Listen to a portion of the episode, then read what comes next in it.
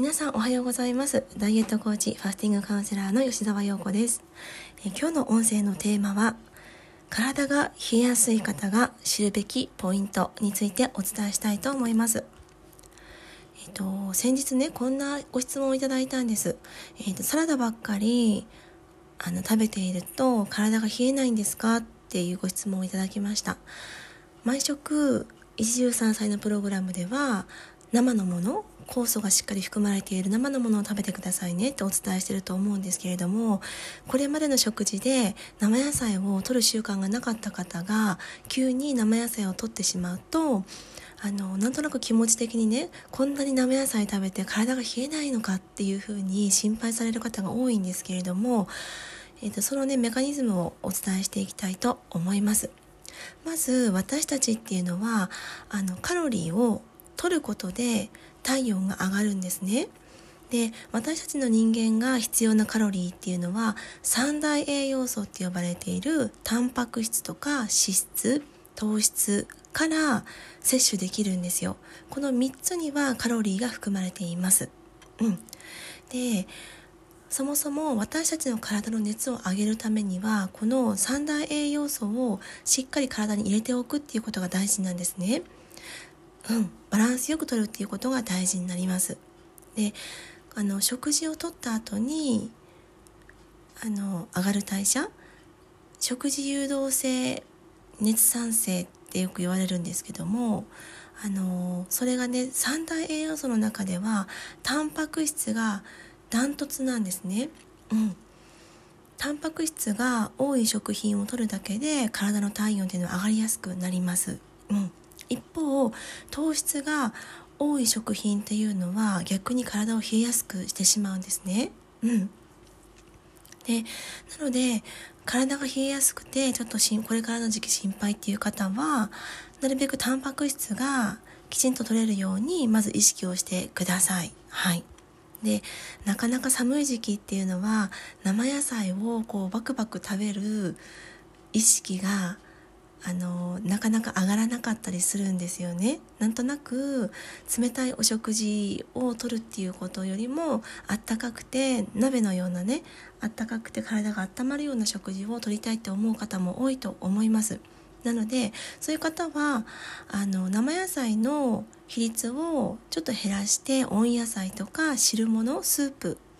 などでお野菜を多く摂るようにしてもらいたいななと思います。ただやっぱりお野菜の取る量っていうのは1日ね 350g だいたい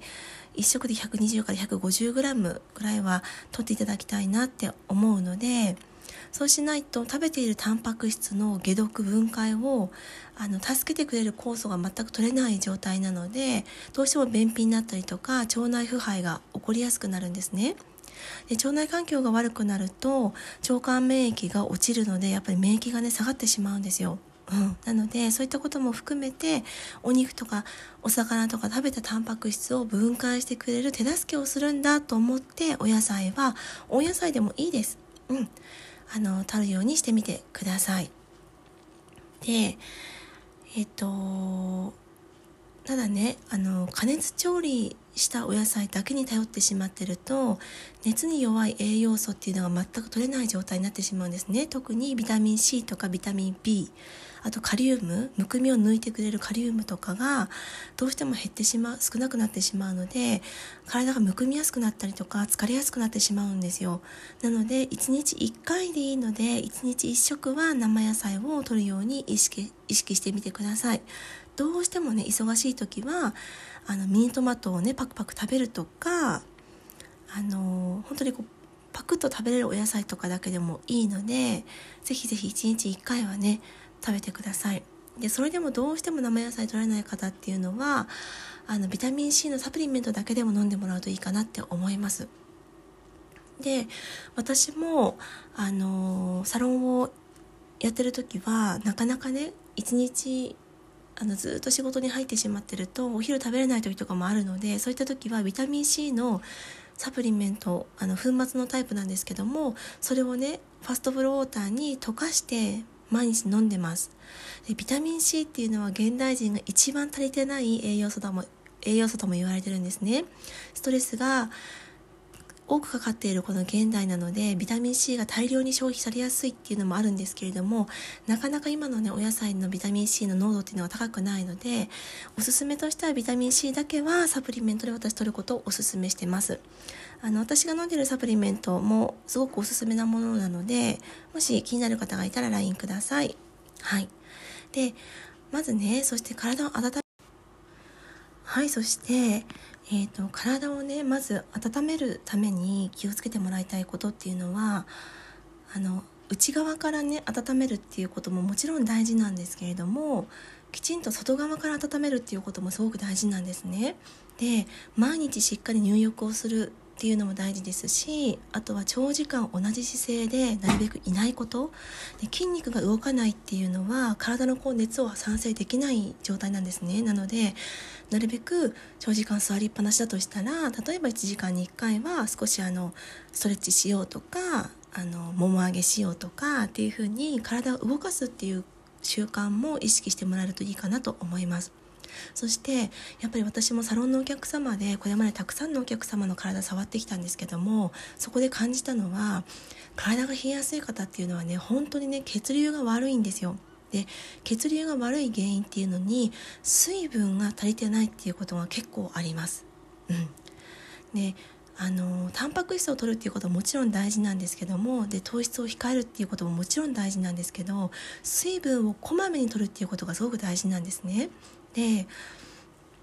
あの私たちの体は60%お水でできてるんですよね。で血液もあとはリンパ液っていうね体液老廃物を外に出してくれる体液も60%のその水分でできてるんですよね。だからあのこの代謝体の中を動かしていく